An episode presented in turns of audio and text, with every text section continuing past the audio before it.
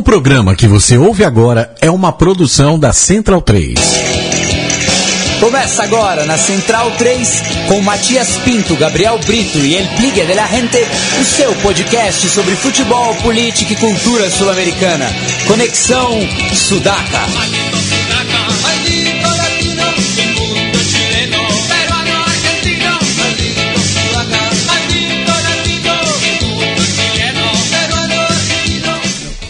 Buenas ouvintes da Central 3, está começando mais um Conexão Sudaca, ocupando e resistindo na sua placa de áudio.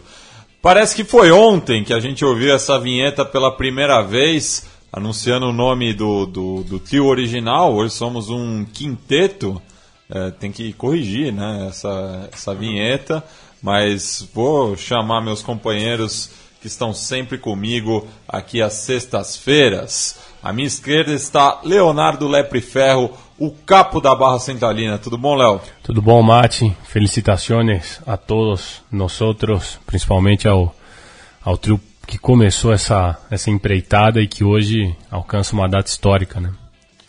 À frente do Léo está ele, Gabriel. Perdão, está ele, Felipe Domingues, El Biga de la Gente. Dali Matias, dali a todos os centralinos.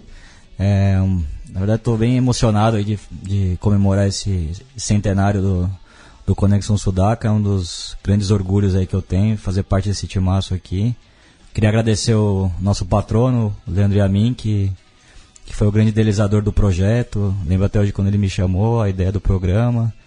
E para mim é um prazer também encontrar o Gabi, um grande amigo que eu tenho já de longa data. E nesses últimos dois anos a gente se encontrar toda sexta-feira é um prazer de trocar ideia mesmo sobre a vida, sobre todas as questões futebolísticas e não futebolísticas, desfrutar de um bom vinho também, que a gente sempre aproveita antes, o durante e o depois do Conexão Sudaca.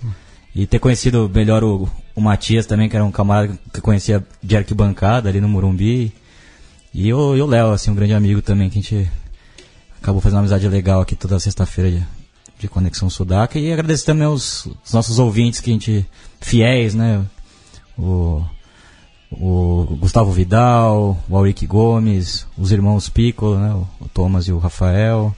Também o nosso grande capo da Barra Brava de, de Brusque, o Célio Bruns, que deve estar nos escutando. Enfim, mandar um abraço a todos. Né? E também agradecer, agradecer nosso, nosso Chico Malta também, que, que bancou esse projeto, a ideia. e Enfim, vamos, vamos brindar com bastante vinho e falar um pouco sobre, sobre essas semifinais de Libertadores. E fechando a mesa hoje está Gabriel Brito, o guerrilheiro da informação. Salve, Gabriel. Salve, Matias. Salve, Felipe e Leonardo. Bom, acho que as honras de, da casa e do, dos agradecimentos já foram muito bem feitas pelo Felipe. É uma satisfação enorme chegar no centésimo programa.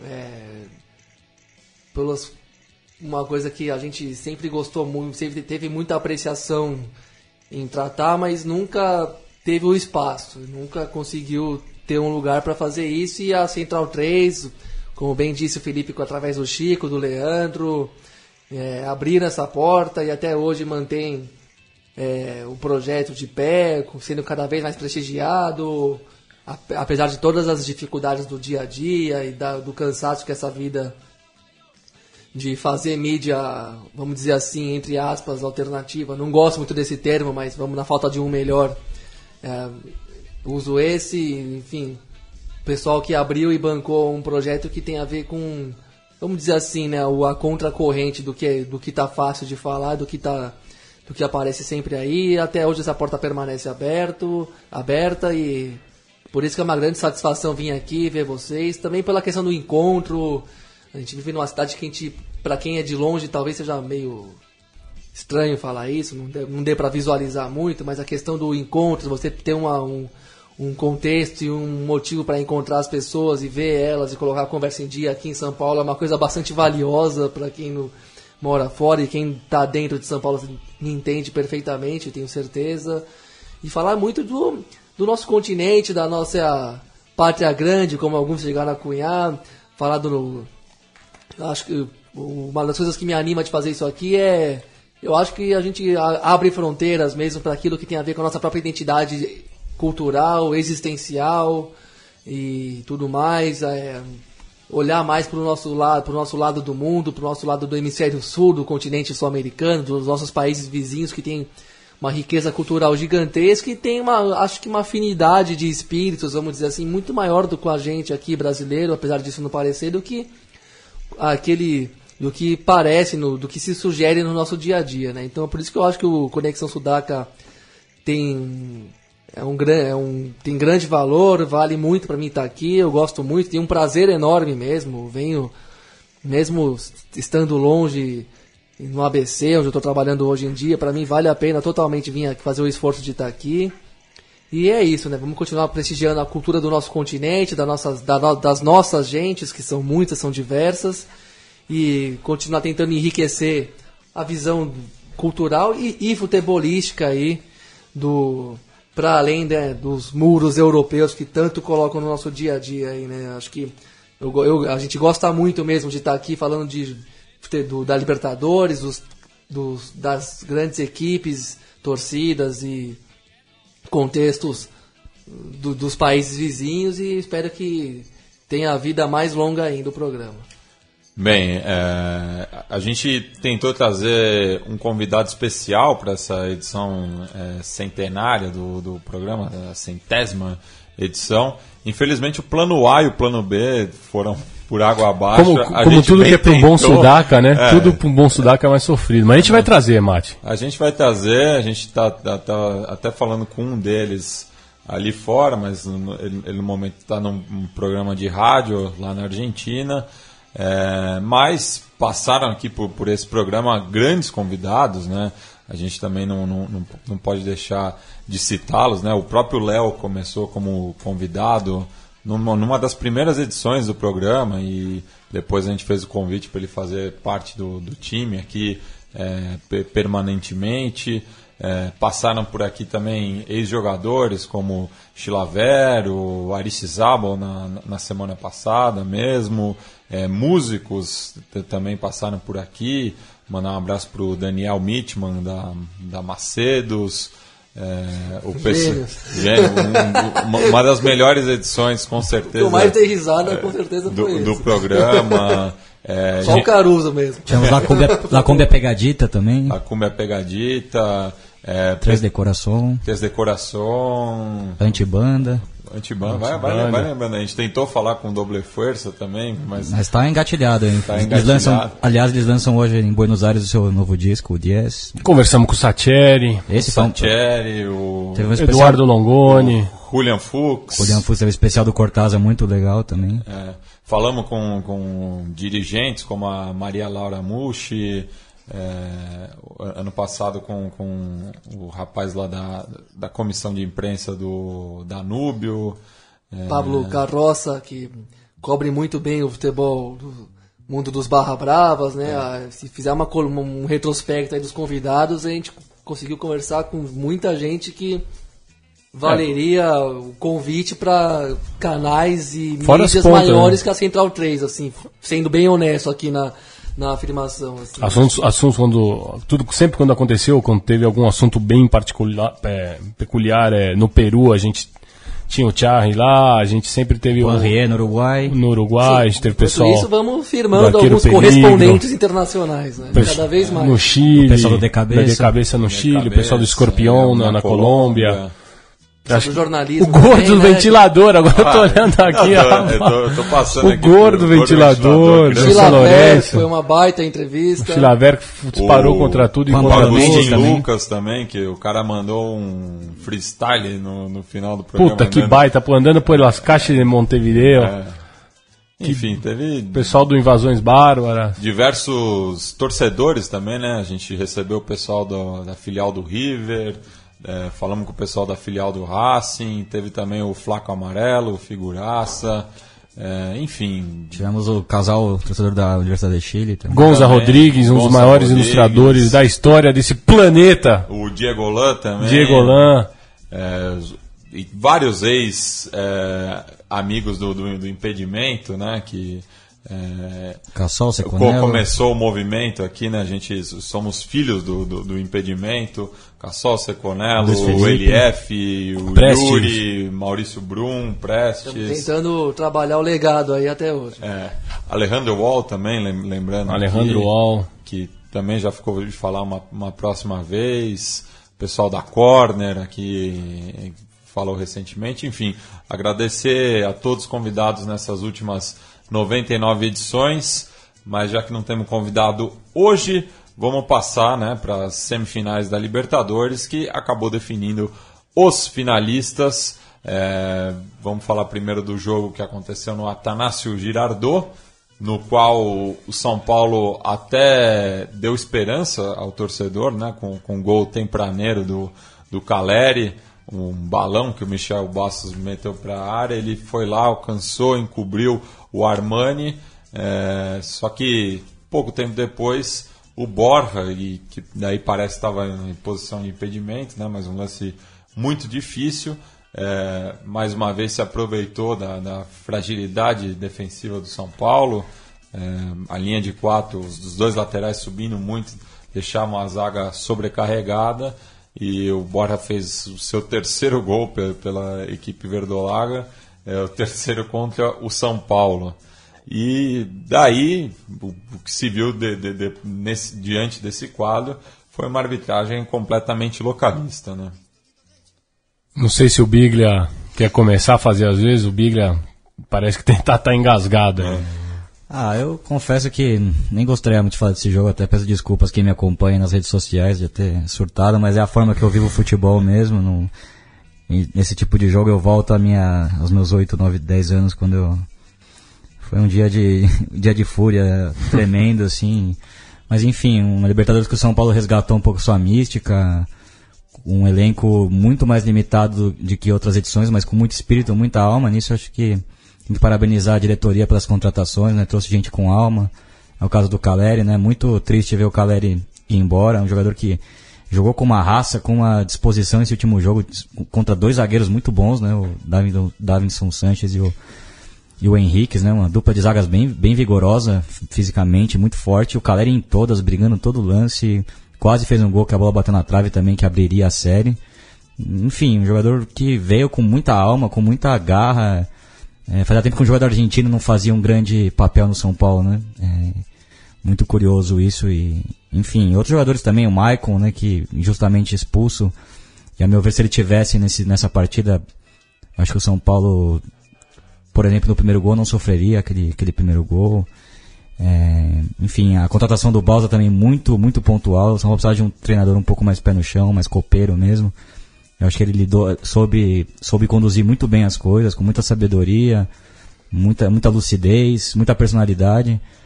É, enfim, todo o elenco, parabenizar o São Paulo pela campanha, mas assim como eu falei no começo das semifinais, eu acho que o projeto de dois times é, como o Atlético Nacional e o Independente Del Valle, dois projetos largos, né, dois times que estão acostumados a jogar, que não tem nenhum craque, não tem muitas individualidades, são times bem treinados e que jogam junto já há um bom tempo com a mesma espinha dorsal, que acabaram vencendo as séries contra dois times de camisa muito pesada.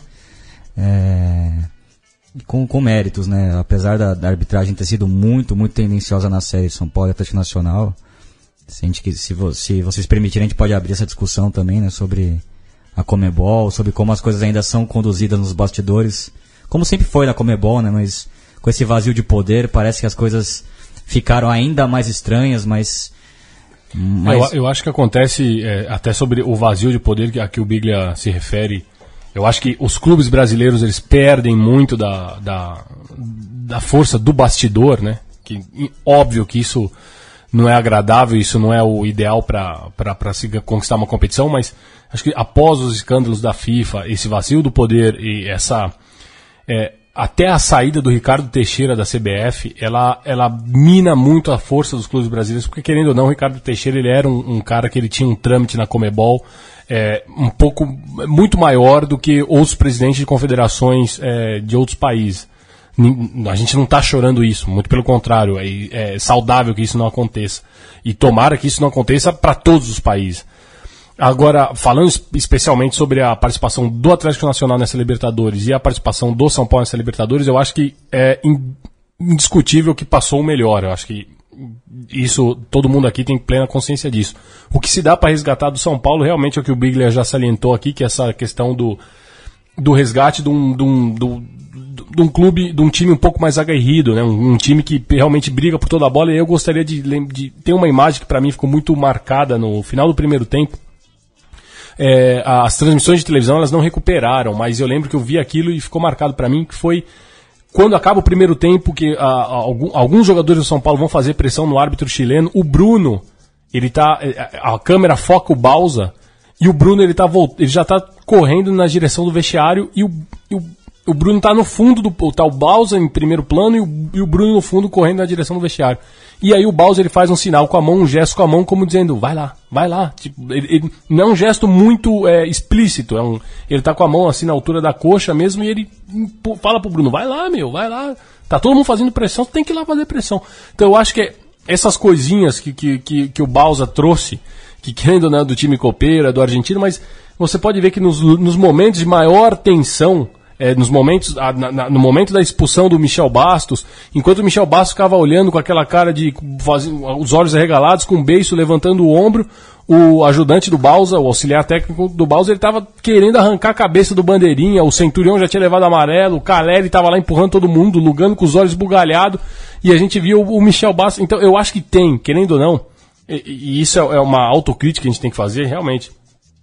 Eu acho que a gente tem que ter a presença desses jogadores sul-americanos, sim, porque eles, eles. Não sei se eles sentem alguma coisa dif- diferente, ou- mas eles, eles reagem de uma maneira diferente a esse tipo de coisa. Mesmo ainda mais sabendo que o time é inferior. Né? Tecnicamente ele sabia que o time é inferior, que o São Paulo é, é muito inferior ao, ao Nacional. Então eu acho que eles, eles usam um pouco sim desse, da questão do idioma, um pouco sim da questão de, de uma cultura um pouco diferente de como se levar os jogos. Ainda eles sentem a derrota, né? Algo que, que eu falava com o Gabriel, me incomoda muito como torcedor, agora eu tô falando, o fato de jogadores que estavam negociando suas transferências no meio de uma série tão difícil, né?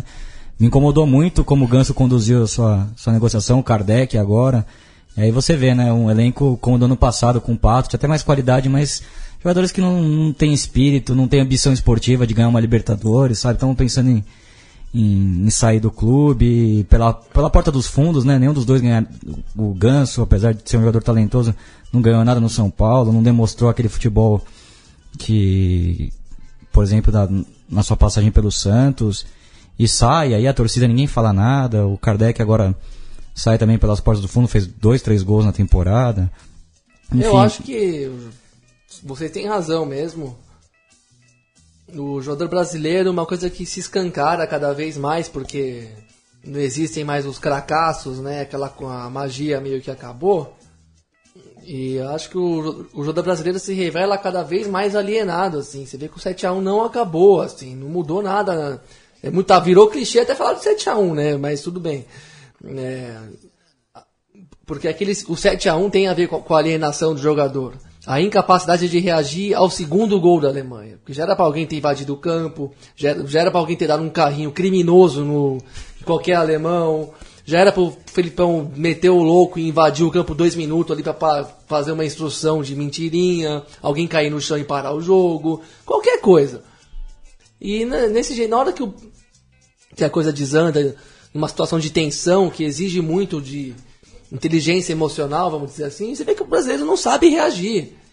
E, e uma coisa que eu vi, uma, um- eu não vou lembrar, infelizmente eu não, não posso dar o crédito, do, porque eu não lembro quem foi que escreveu esse texto, mas ainda sobre o 7x1, alguém definiu que o futebol brasileiro tinha se reduzido a mandinga e comércio. Para explicar todo esse quadro de alienação e retrocesso, porque é o seguinte, é muito. É, porque ao mesmo tempo que não é mais o mesmo futebol de antes, o oba-oba, a mídia e a grana que gira em torno do, Brasil é muito maior do que no- na vizinhança. Então isso cria uma ilusão de primeiro mundo, que não é primeiro mundo, na, na verdade, na prática não é primeiro mundo, mas na- no mundinho perfeito da primeira divisão do futebol brasileiro, vamos dizer assim, da elite do futebol brasileiro, tá tudo certo. É, grana, é, pa- é paparico, é a vi- é- eles passaram pro lado, pro lado do- de lá do país desigual. Tem uma desigualdade absurda mesmo no Brasil e quem, e quem se dá bem na vida vive uma vida de príncipe mesmo e se deslumbra muito e quem fica para trás fica para trás. O que eu tenho claro para mim é que o jogador sul-americano ele tem mais noção da realidade simplesmente. É por isso que ele sabe que ele tem que arrumar uma confusão no jogo que, tá, que ele tá achando que tá roubado. Não vai ficar se fazendo de coitadinho no campo, ele vai pro pau mesmo. Tipo, eu tava achando que alguém ia socar o juiz ali. Ah, se fosse nos 90, o jogo não Se terminava. fosse time Uruguai, que se você falou no carro quando a gente estava vindo para cá, se fosse time Uruguai, o, o jogo, é, o roteiro final do jogo era outro. Alguém fazia uma coisa muito pior, ou não acabava o jogo. Porque se tá indignado, tá indignado de verdade. Não é de brincadeira, não é pra fazer caras e bocas. Se tá puto mesmo, achando que tá sendo garfado na cara, na cara larga, é. Nossa, era a, sangria desatada mesmo. E você vê umas posturas meio. É, lerdas mesmo, assim, de raciocínio, ou meio, meio cê- é, cênicas, vamos dizer assim. Essa atitude de é, se contentar sempre com dinheiro, porque esse discurso no Brasil pega muito mesmo, do ir lá fazer a sua independência financeira e tudo mais, e não tem fome de glória mesmo, perde a fome da glória, mas ao mesmo tempo quer ser tratado como um jogador de primeira linha.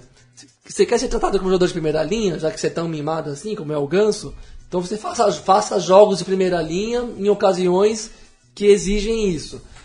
O cara não joga na semifinal por uma lesãozinha muscular que, desculpa aí, se eu não, se eu não tivesse na grande mídia, talvez eu não tivesse coragem de falar isso. Mas já que estamos na, na Central 3, vamos dizer que a bunda molice foi o falou alto ali para dizer o mínimo. Porque hoje em dia, departamento fisiológico tem uma tecnologia absurda. Se você está minimamente desgastado, já tem alguma coisa lá, algum, algum exame já te aponta aquilo. E o Ganso, convenhamos que o Ganso não é, não é o tipo de jogador que sua sangue para ganhar um jogo de brasileiro do Fluminense quarta-feira à noite com o estádio vazio. Ele não sua sangue por um jogo desse.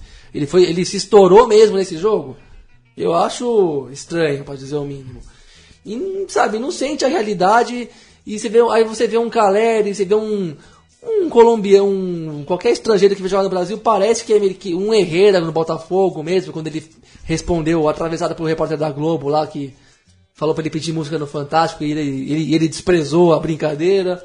Sabe, tem mais pé no chão, sabe o que é o futebol, sabe o que significa mais pro torcedor, sabe o que é o sofrimento de quem continua tendo a mesma vidinha de sempre e tá lá torcendo pro time de forma apaixonada, tem mais noção do que é o mundo do cidadão comum. A impressão é isso se reflete na reação em campo, no jeito de reagir à, adversidade.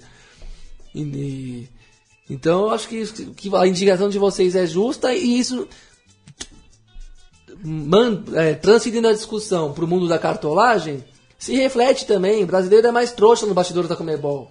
A Comebol acabou e o Brasil ainda não, tá, não, não- o Brasil não propôs nada. O Del Nero está fazendo o que bem entende na CBF sem poder sair do país.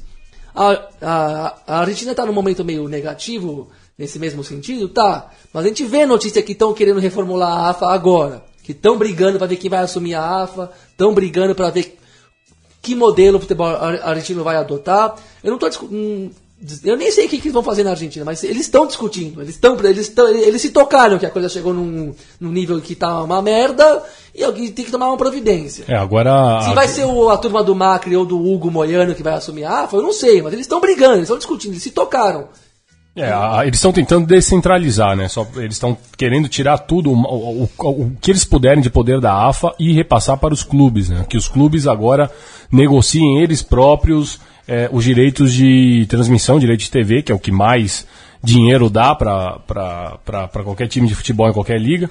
E o que se Mandar ques- no campeonato. e mandar no campeonato. E eles administrarem esse dinheiro, eles faz, participarem das, negociações. É, o único problema realmente é que vai se criar, eles vão acabar criando castas, né? Porque Boca e River vão continuar recebendo é, uma maior injeção de capital. Depois vem um, uma- um segundo escalão conformado ali por Racing, Independiente, São Lourenço é, Vélez. E e Vélez. E o terceiro escalão, que é o, é o resto, é o tudão, né? Mas é um absurdo, né? Que News e Central vão ganhar a mesma, a mesma cota de times do interior de história Não, então, muito menor, né? Não se, não, não se trata de concordar com que vão com a solução que vão chegar a cabo lá. Não, não se trata disso. Mas eles estão. Existe mais união entre os clubes Eles também. né? entenderam que alguma coisa tem que ser refundada, alguma coisa se esgotou e alguma coisa tem que entrar no lugar.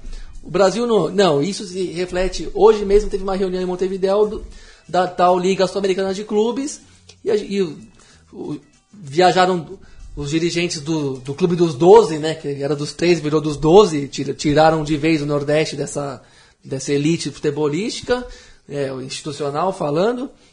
E foram, mas você vê que os, os times, os times brasileiros eles estão atrás na discussão. Eles, eles não têm protagonismo, eles não têm proposta, eles querem ganhar mais, mas eles não propõem nada, eles não protagonizam, eles não põem o pau na mesa e, fa e fala essa Comebol não dá mais e acabou. O que, que é o maior exemplo disso, Gabri? O Andrei Sanches, no começo do ano, se eu não me engano, ele estava indignado com as cotas de televisão, com a- com a- com a cota de premiação da Comebol.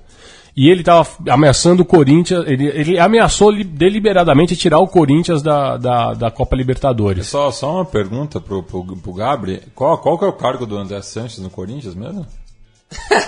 Vamos, vamos Ah, dizer. tá. Eminência parda. É, eminência Tá. parda, mas é- Esse é o cara. Não, então. É, é porque eu sei que soa até i- i- irônico, né? Falar o Andrei Sanches ameaçou tirar o Corinthians da Libertadores, mas a gente sabe que é, o Andrei Sanches ele tem, ele tem um, um poder muito grande ainda no Corinthians. Ele ameaçou tirar o Corinthians da Libertadores. Fizeram, ou- fizeram ouvidos surdos para ele lá, lá no Paraguai. Ninguém Ah, tá, Ninguém se manifestou. aham. Quando o presidente do Penharol e o presidente do Boca Juniors, eles se. Ele, o, o presidente do Penharol levantou a bandeira e falou: Meu, de, passado semanas assim do que tinha acontecido isso, o presidente do Penharol levantou: Meu, não dá para O que a gente está recebendo é pouquíssimo. Ele cruzou o charco, foi, foi lá pro. bateu na porta do Daniel Angelis falou: Meu, vamos lá na Comebol porque não, não tá certa. Eles foram os dois, o presidente do Penharol, o presidente do Boca Juniors, bateram na porta, lá em Luque, na, na porta da Comebol, sentaram e aumentou a, a- a premiação.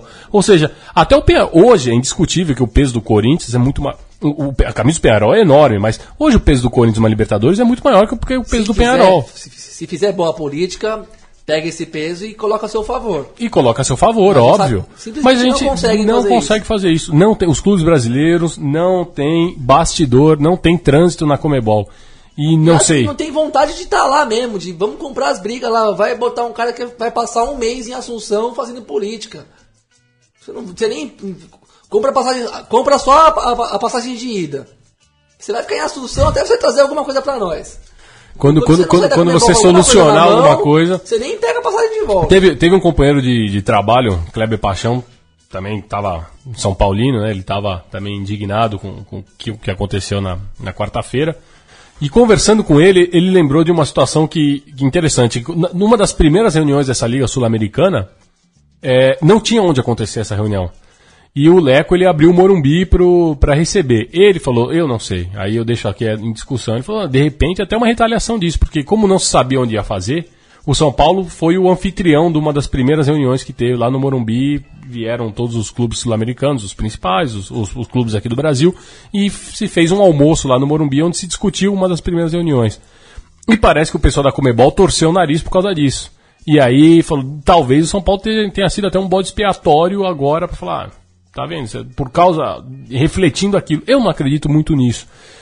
Até mesmo porque, acho que a gente está falando muito aqui da arbitragem, falando de São Paulo, a gente tem que falar mesmo, mas a gente também tem que enaltecer esse time do, do Atlético Nacional, que é baita de um time, é muito bom, passou melhor, passou quem teria que passar, mas é que a forma como passou, assim, dando, dando margem para um, interpretações de um pênalti, um suposto pênalti no Hudson, é, depois no segundo tempo, logo no comecinho, um pênalti do, é, do Henriques, que a bola bate na mão dele porque ele, ele cobra um empurrão, ele, dá um, ele cobra um empurrão do Caleri no Henriques, por isso que o Henriques me- meteu a mão na bola e fez o pênalti.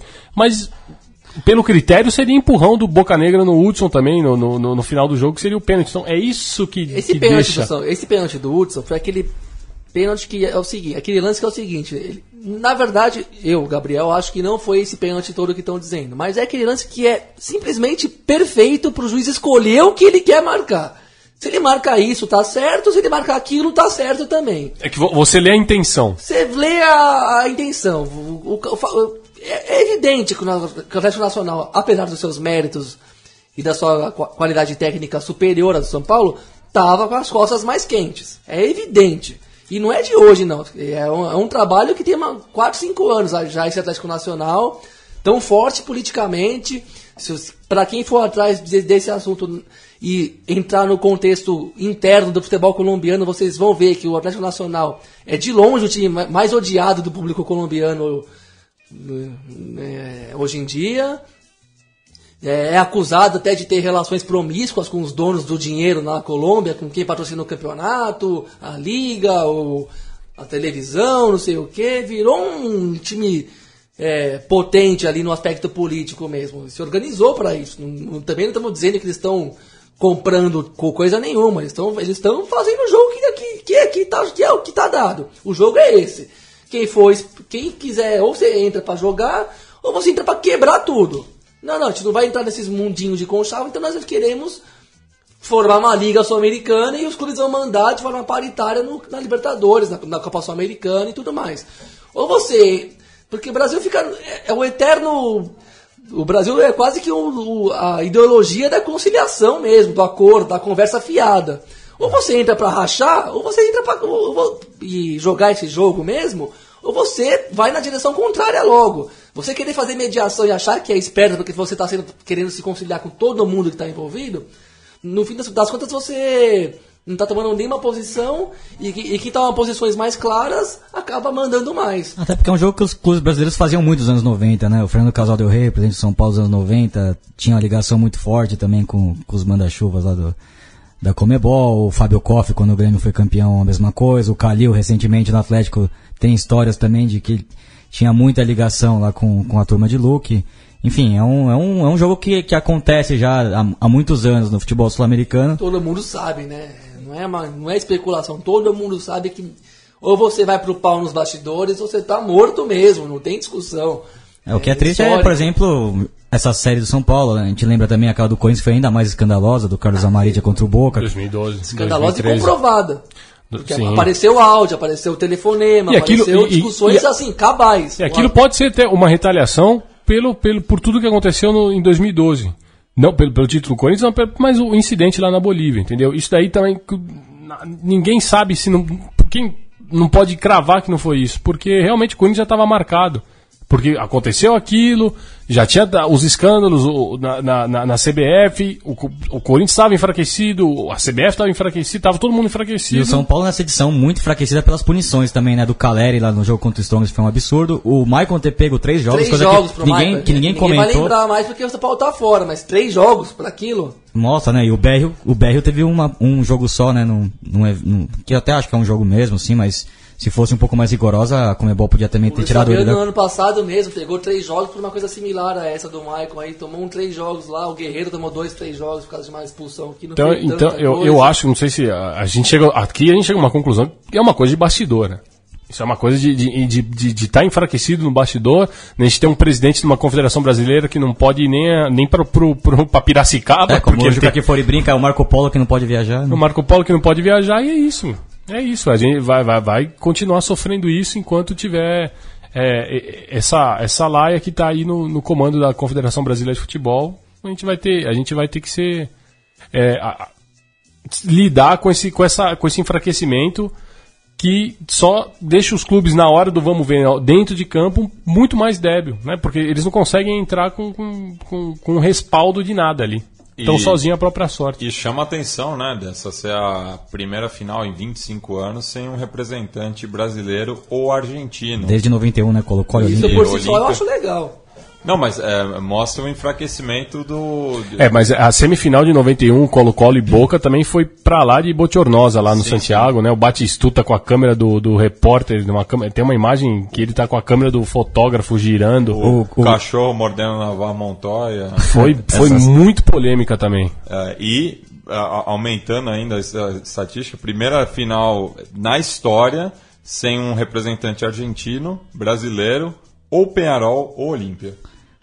É muito curioso, é, né? É, é, é, um feito inédito. Mas eu acho que é bem legal também mostra como, não só nos bastidores, mas o futebol brasileiro e o argentino, como caiu, né, nos últimos anos. É, é uma coisa assim, você... Mas é bom, Bigra, porque eu acho que é bom pro brasileiro parar de, com essa mania de ser egocêntrico e pro argentino também. De parar de olhar um pouquinho pro umbigo e, meu, e a gente, o brasileiro sobretudo, hoje a gente tem que saber Talvez a, o futebol brasileiro hoje é a quarta, quinta força do continente. Hoje a gente faz clássico com o Equador. O nosso clássico hoje é o Equador. A Argentina está tá por cima de nós, o Chile está por cima. Talvez o Uruguai esteja em condições, é, mas eu, a, o Paraguai, a gente faz clássico Paraguai, a nossa, nós caímos para a terceira, quarta força hoje do continente. E o argentino, ele tem uma boa seleção, mas a nível de clubes, esse time do Boca Juniors, que, que a gente vai falar daqui a pouco, esse time do Boca Juniors não tem ninguém, cara. E mesmo o River, que foi campeão ano passado, também não era um super time, era um time muita personalidade e tal, que teve todos os seus méritos, mas é um enfraquecimento da- das duas ligas, né? Vive num mundo de enganação, de muito dinheiro e pouca bola. Também de trabalhos curtos, né? Muita troca de treinador. Os vestiários no Brasil e na Argentina são muito complicados, né? Nenhum treinador consegue ficar dois, três anos num clube grande do Brasil e da Argentina. O São Paulo e o Boca Juniors são dois casos de dois times de camisa pesadíssimas que chegaram nessa fase. Por exemplo, o Boca com muito problema no vestiário, né? O Esqueloto assumindo, depois do Arroba Barreira não conseguir domar um pouco o vestiário. O São Paulo nem se fala nos últimos anos, né? A troca constante de treinadores, problemas no vestiário. Chega o Balsa, dá uma limpada ali e tal, contrata, São Paulo fez contratações pontuais e o time vai meio que no embalo, mas aí você vê um Atlético Nacional, um time que joga desde 2012 com uma espinha dorsal formada, jogadores de boa qualidade, com uma ideia de jogo bem, bem clara, toque de bola, bola no chão, sem dar bicão, goleiro saindo curto, é, meias aproximando, os jogadores de velocidade na frente. Quando perde um atacante já vai buscar um Borja, já, um time que já está mapeando tudo o que acontece na sua liga. Mas isso, o Borca, por exemplo, é o caso claro de que era algo que os clubes brasileiros poderiam mapear. Porque o cara foi artilheiro, 19 gols em 22 jogos do Campeonato Colombiano, É, eu jogando li pelo uma matéria que até ele te- teria sido oferecido ao São Paulo. É, saiu, saiu realmente é. que ele foi oferecido. Então, aí é falta de, de né, porque depois, visão. divisão, porque depois o que que os clubes brasileiros aqui vão, a gente tem que Porque, buscar um o- jogador. porque o São Paulo acabou contratando o Cueva, que é uma boa contratação, só que não poderia jogar Libertadores. Não poderia. E o Cueva, É. o, o Borja, por exemplo, o Borja, você vai pagar no Borja o que o Curtuluá pede. Porque o Curtuluá quer, pra ele, um milhão e meio já é muito dinheiro. Agora, quando você vai tirar um, um Cueva do Toluca, você vai desembolsar 10 milhões. Porque é um cara que já é uma realidade. O cara já é seleção peruana, o cara já é camisa 10 seleção peruana. O Borja não, até então era Joga numa liga desconhecido. que, tem, que é rica. Uma né? liga rica, Ah, não. e, e- e o Borja ainda é, teve uma passagem muito ruim no futebol argentino, né? Ele não jogou no Olímpio Jogou- ali, mas não foi, não teve grande destaque. O próprio, o próprio caso do Centurion, por exemplo. Quando o São Paulo tira o Centurion do, do Racing, o São Paulo, na verdade, foi um, foi um investidor, né? Mas tira o Centurion a peso de ouro. Porque o cara tinha acabado de fazer o gol do título, o Racing campeão. Você não tem outra. Meu, tudo bem, o Racing aqui foi o campeão, os caras. pô, mas vamos ver, quem, vamos, pega o quarto colocado aí. Vamos, quem, não tem ninguém, nenhum, naquele ano. Não tem nenhum bom, sei lá, um bom jogador do, É do fácil, Huracan. é fácil, os caras falando, ah, ninguém viu o Borja, os caras da mídia brasileira falando, ah, ninguém viu o Borja. Vocês viram?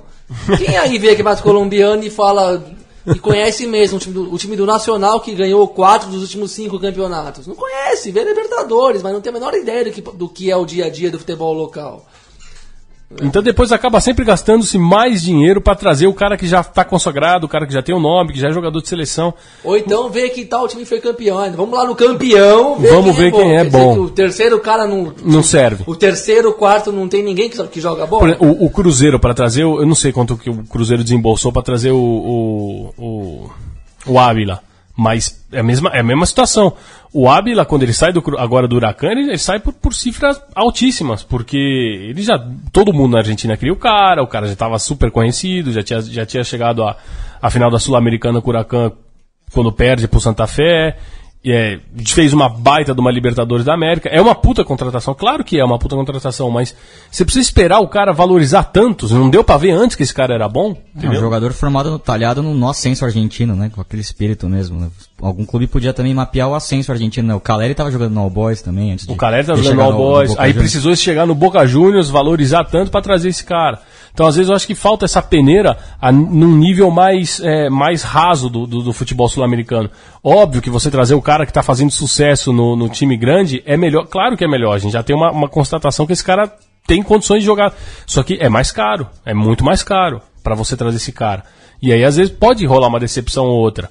Porque você sempre espera trazer o cara quando ele tá no- no alto nível, quando ele tá, é, é, tá disputando títulos, mas também tem bons jogadores disputando é, em times que não que não não não estão no holofote ainda do, do, do, do- futebol sul-americano, um time que não está numa é, jogando disputando uma, uma fase final de Libertadores da América. Ah, e né? pelo outro lado, né, do- falando um pouco do Independente Del Valle, depois a gente entra um pouco no, no jogo do Boca, né, o Matias vai chamar, acho que esse jogo, mas me traz um, um outro paralelo que formação de jogadores. Como o Brasil e a Argentina parou de formar jogadores realmente de talento, jogadores que já chegam com 20, 20 e poucos anos decidindo, fazendo coisas importantes, né? E como o Equador está trabalhando bem a base, né? O time do Independente Vale é tudo molecada de 22, 23 anos. Esse Brian Cabeças, um jogadoraço, fez uma série O impressionante. próprio como- Casares, né? O próprio Casares hoje que Casares, desponta no, no Atlético Mineiro, ele começou lá. O, o, o, o Erácio, eu, não, eu não, não lembro, não sei onde ele começou, mas, Mas o, o Mina também foi contratado. o Mina que já tá. O Mina não perde uma bola pelo alto, seja no ataque, seja na defesa, ele. Ele, é- ele, ele ganha todas, assim. E, e até a Fox Argentina, ó, é, ontem, durante a transmissão do jogo, eles, eles comentavam, falavam, "E esse, esse, esse Mina, ele, é, é como, como zagueiro, é um espetáculo. O cara não perde uma, uma disputa de bola. Mas é interessante o projeto Independente de Vale, né? Trazer um treinador uruguaio, que o Matias até pode falar, o Pablo Repeto, que trabalhava na base no Uruguai. O Uruguai, é um- até pelo. E trabalhava no, no, no- grande eh, modelo de, de futebol de base no, no Uruguai, que é o defensor, né? Então já, já vinha com essa formação. E o que a gente tiver é um Independente de Vale, um time que é praticamente um, um, um time que trabalhou na base essa, é, a chegada na sua decisão de Libertadores. É um E- trabalho e- que a gente aplaudiu de pé, né? E, e você falou, né, do, do caso do Nacional Medellín, que desde 2012 joga de certa forma, o Independente Del Vale é a mesma coisa. Então, está colhendo os frutos agora, quatro anos depois, ambas as equipes chegando na final da Libertadores. É, teremos uma final interessantíssima por dois projetos de futebol, assim, acho que os dois times mere- merecem muito ganhar essa Libertadores, com estilos diferentes, né, o Independente Del Vale, um time mais de contra-ataque, de velocidade, de muito físico, né, e também muita personalidade, né, impressionante como eles enfrentaram situações adversas como visitante no, em três estádios difíceis demais, né, É, o primeiro time a eliminar a Boca e River na mesma edição de Copa Libertadores. e né? eliminar o Colo-Colo em Santiago também, é, apesar do Colo-Colo ter, ter um histórico recente de pipocar em, em na que a gente já falou aqui, né, não, não passa da fase de grupos desde... Eu já, já até perdi a conta. Mas enfim, quem já foi lá no Monumental de, de- lá no em Pedreiros, lá no, em Santiago, sabe que é um, é um caldeirão, um estádio difícil de jogar, muita pressão e, e eles conseguiram aguentar um 0 a 0 incrível, com as Kona catando muito, bolas na trave no- nos acréscimos, enfim. Bola na trave às 43, 45 e 47. Foram três bolas na trave nos últimos minutos. Paredes, né? Paredes que jogou demais. E o Independente Del Vale também que consegue um, um feito desde o do, do Estudiantes, se eu não me engano, né? O clube que vem desde a... Não, a- a- perdão, o Nacional Querido em 2014, um clube que vem desde a da pré-Libertadores, né? É, teve. o- né, foi, foi a grande Libertadores do- dos clubes é, ticos, né? É, essa daí, a Libertadores. ah, inclusive, você acabou de falar do defensor, a gente lembra, né? Por onde andará Felipe Gedós, né? Que foi o cara que. que Sumiu que, na que- Bélgica. Que despontou naquela Libertadores, chegou a ser especulado em alguns clubes aqui do Brasil. O Inter, se eu não me engano, estava atrás dele, o próprio Cruzeiro. É, foi, foi convocado até para uma seleção brasileira sub-23 aí. Chegou a ser convocado e, e depois acabou acertando com, com o clube da Bélgica e nunca mais se ouviu falar dele, né?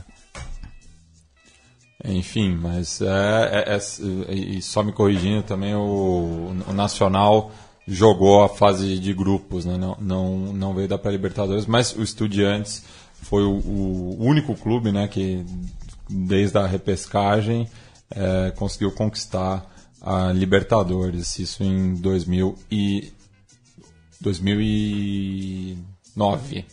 É, não, ele estava convivendo com o Olímpia, em 2013, que é, veio, veio da repescagem, eliminando o próprio defensor. É, falar né, do, do jogo de ontem na, na Bomboneira, confesso, eu estava em Buenos Aires sema- é, durante a semana e confesso que não senti o clima do jogo. Assim, né, você via poucas camisas do Boca é, pela cidade, os poucos torcedores que eu consegui conversar é, falavam que estava difícil, que não, não, não mostravam confiança, achavam que não iam conseguir reverter. Isso que a gente está falando de um- uma vitória simples. Né? O Boca precisava de um, de 1 a 0 para passar a, a final e mesmo assim não existia confiança entre os chineses. É, o Boca até conseguiu um gol logo cedo né, com, com o Pavon, mas depois foi engolido pelo, pelo Independente Del Valle. É, me chama a atenção o clima em La Bombonera, como mudou também, né, o, o clima nas arquibancadas na Argentina. A gente reclama muito aqui do Brasil, né, da, da elitização do futebol, da, da frieza que é o a arquibancada aqui no Brasil, não só em São Paulo, como em outros estados, enfim. E eu não sinto o mesmo clima também no, no Monumental, na Bomboneira. A gente vê, viu o Racing também jogando contra o Atlético com. Não é aquele clima que a gente acostumou a ver o cilindro de Avejaneda. É, muitas coisas estranhas acontecem também no futebol argentino nas arquibancadas, o que reflete em campo.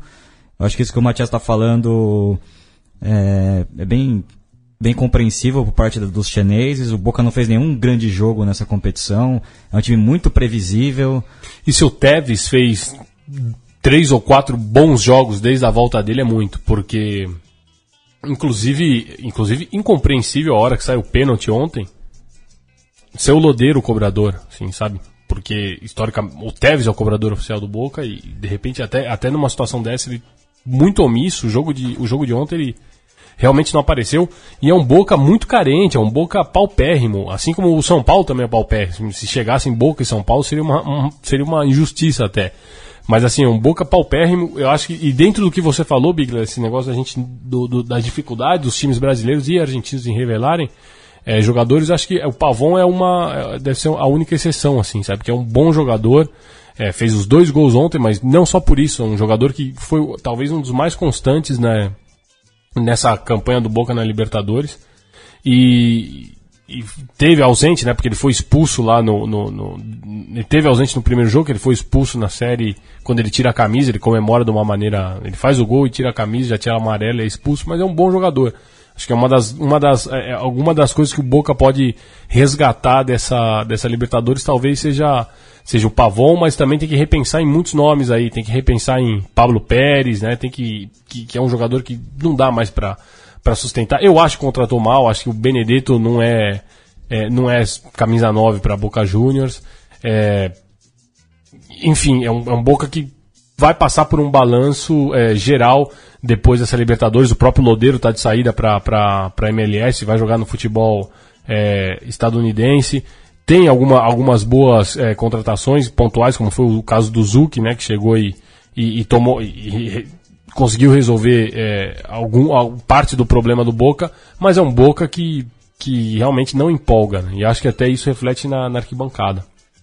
É, me chama a atenção como o Boca, nos, até na década passada, revelava muito jogador. Boca e River, né? Duas canteiras importantíssimas. E, e eu também concordo, o Pavão é um bom jogador, mas o número de, de grandes jogadores que saem das canteiras dos grandes clubes argentinos é, é algo muito pobre nessa última década. E eu acho que a Argentina vai sofrer muito com a seleção. Vai ser muito difícil a Argentina chegar numa Copa do Mundo e, e levantar um caneco de novo, porque. Eu não sei se tem a ver, se tem uma relação direta mas eu acho que desde que o Peckerman deixou de ser o comandante ali da, da AFA na categoria de base, na gestão do futebol dos jovens e da, dos amadores, vamos dizer assim, caiu drasticamente o nível das revelações do futebol argentino. Assim. Faz tempo que não tem grandes zagueiros, por exemplo.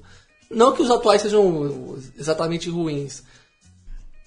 Mas eu acho que faz tempo que a Argentina não revela jogadores com seu DNA mesmo de talento, tanto Engantes, né? Camisa como, 10. assim. Tanto defensivo como ofensivo, as suas vocações assim históricas. Mas se a gente considerar que o Messi, no, no fim das, das, contas, ele foi revelado fora da Argentina, né? E apareceu pouco. Os caras bons da seleção de hoje, Mascherano, Di Maria, Agüero, já tem mais de 10 anos que, que são jogadores profissionais. E foram os campeões sub-20, né? Já, é, most, 2005, já faz tempo já. Já passou, mas já passou um tempo bom disso aí. Eu acho que a Argentina deu uma decaída similar à do Brasil também recentemente. Não sei qual é a explicação, mas a, a, o nexo que eu faço é que desde que o Peckerman desde que aquele trabalho do Peckerman deixou de, de deixou de ter os seus rastros, né? O, a coisa degringolou. É, acho que a AFA ficou muito largada, né? Para mim o grande que explica muito, o, por exemplo, o filho do Grondona ser o técnico da seleção sub-20 no Mundial, né? Um negócio, é, é, um absurdo, né? Sendo que a gente já teve dois grandíssimos treinadores de base, né? Não só o Peckerman, como o Gabriel lembrou, mas o Gutokali também, que é um, É um cara que trabalhou na base do Argentino Júnior, outra canteira histórica do futebol É, argentino. n- não à toa o, o Julito Grondona cons- conseguiu ser eliminado na, em casa na primeira fase do Sul-Americano Sub-20 em 2013. Na qual o Brasil também foi, né? Sim. Que já era um, que já é uma boa ilustração para tudo que nós estamos falando aqui também.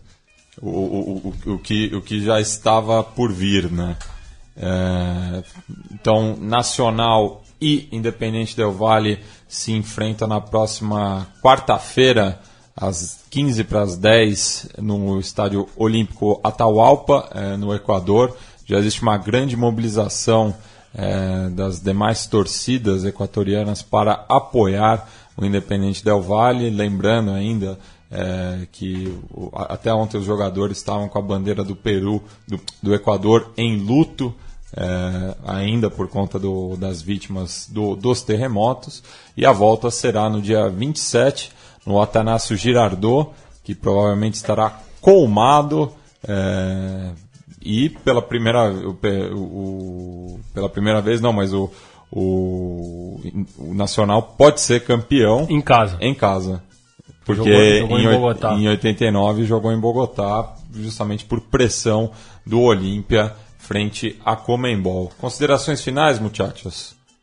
Ah, eu gostaria só de agradecer a todos que nos acompanham já nesse, nesse, nessa labuta de toda sexta-feira vir aqui, quem tem paciência de escutar ao vivo ou baixar o podcast e, e- e no- entender que é importante a gente falar de futebol sul-americano, porque essa é muito mais a nossa realidade do que, óbvio, todo mundo como fã de futebol, a gente gosta de ver o ver uma Champions, a gente gosta de ver, a gente gosta. Gosta. Mas sempre a- não é a nossa né? realidade. A nossa realidade é, é- é demorar 13 dias para chegar em Quito, para jogar, né? A nossa realidade é, é- E é isso que a gente gosta. A gente gosta do futebol assim, o futebol verdadeiro, o futebol autêntico, que é o futebol que a gente se acostumou a ver o nosso time jogar. E a gente não quer que mude isso. Então a gente gosta de quem.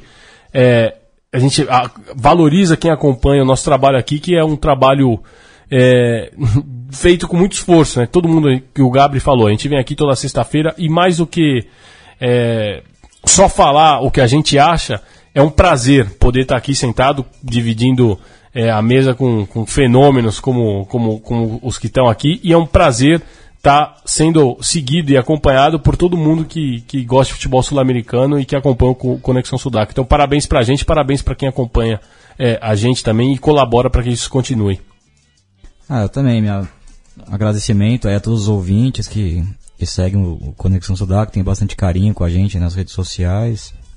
E aos companheiros, é sempre um prazer, como eu disse, vir aqui compartilhar a mesa com, com grandes, o Matias, com, com o Léo, com o Gabriel, o Gui também, que já que fez parte aqui da mesa muitos programas.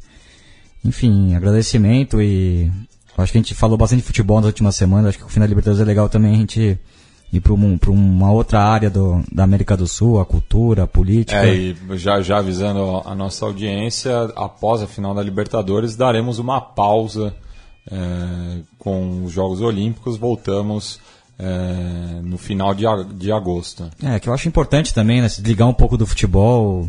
Eu, por exemplo, estou muito, muito decepcionado com, com o futebol esse ano, principalmente aqui em São Paulo, onde a cultura da arquibancada realmente, esse ano foi, eu acho que, o grande túmulo do futebol aqui em São Paulo. Estou muito decepcionado assim, com, com vários eventos, principalmente que a gente comentou na semana passada, né, no, no jogo de ida aqui no Morumbi. Então vamos falar bastante de música, de cúmbia, de bachatas, de todo tipo de música, política também que está fervendo aqui no, no nosso continente. Tem um E na bast- Turquia, que é brincadeira. Enfim, vamos levantar novas pautas, pautas interessantes aí. Acho que segundo, segundo semestre será com, com grandes programas aqui do Conexão DAC. Um abraço a todos aí, vamos festejar esse centenário porque a gente merece também. Bem, então para finalizar, vou chamar aqui é, uma grande companheira do, do, do Sudacas. Estou falando da Mona Jimenez. Só, só dizer que hoje nós somos traídos pelo humo. Fica aí o recado. Fica, fica, Fica a dica. aí o recado para os bons entendedores. Para aí bom do entendedor, meia palavra basta. Mas é isso. O humo nos engoliu. Matias. Ah, Agradeço muito mesmo, novamente, como no começo, o pessoal da rádio, você mesmo que está aqui no dia a dia, é, Leandro e Chico Malta pelo, pelo entusiasmo e pelo, pela dedicação ao, ao projeto geral da Central 3, né? não só ao programa, aos ouvintes que são irmãos de alma à distância mesmo, que tem, que fazem a gente ver sentido nisso tudo mesmo, que tem o, o, o prazeres parecidos em ver o futebol que a gente tem, apreciações parecidas, e isso é bem legal de ver e compartilhar dentro dessas vantagens que a, que a internet traz mesmo. E, como eu disse no começo, vida longa ao Sudaca, vida longa ao futebol sul-americano, até porque todo esse deslumbramento que a gente está vendo aí com o tal do centro do mundo não será eterno também. E a gente já também evocando o Érico Veríssimo, a gente nunca vai sair do nosso chão aqui, é aqui que a gente gosta de estar e ponto final, é isso.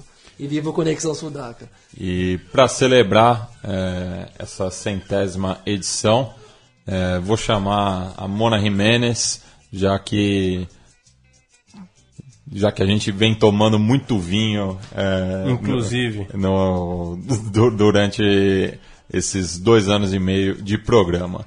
Então, um abraço a todos os ouvintes e hasta! Esperando ahora. Vamos a la palmita fuerte. Grave, grave, grave.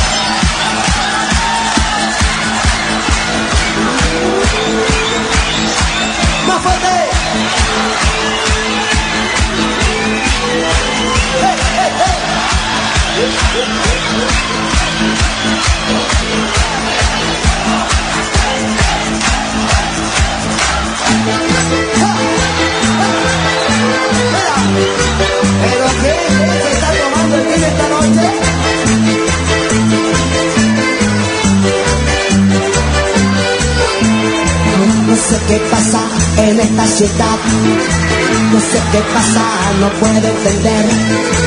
Estoy a punto de morir de sed, porque no encuentro algo para tomar. Dígame, eh, eh, si no quiero saber.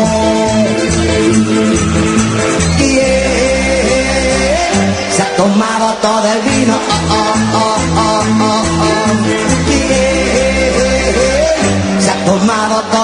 oh. Vamos todos. Se ha tomado todo el vino. Oh.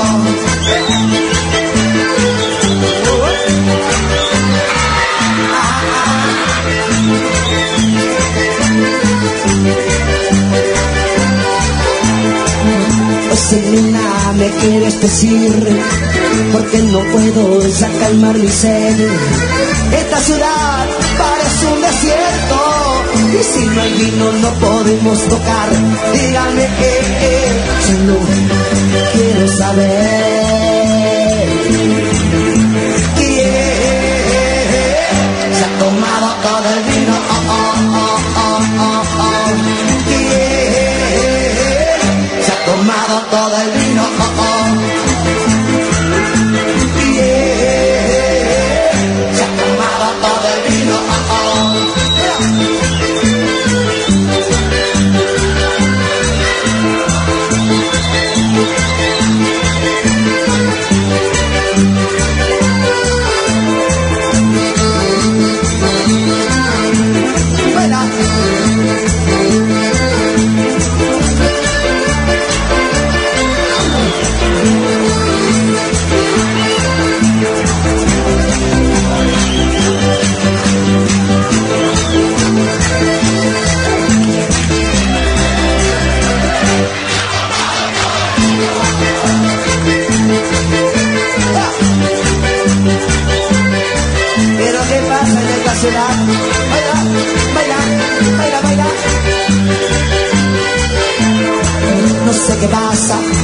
Ciudad.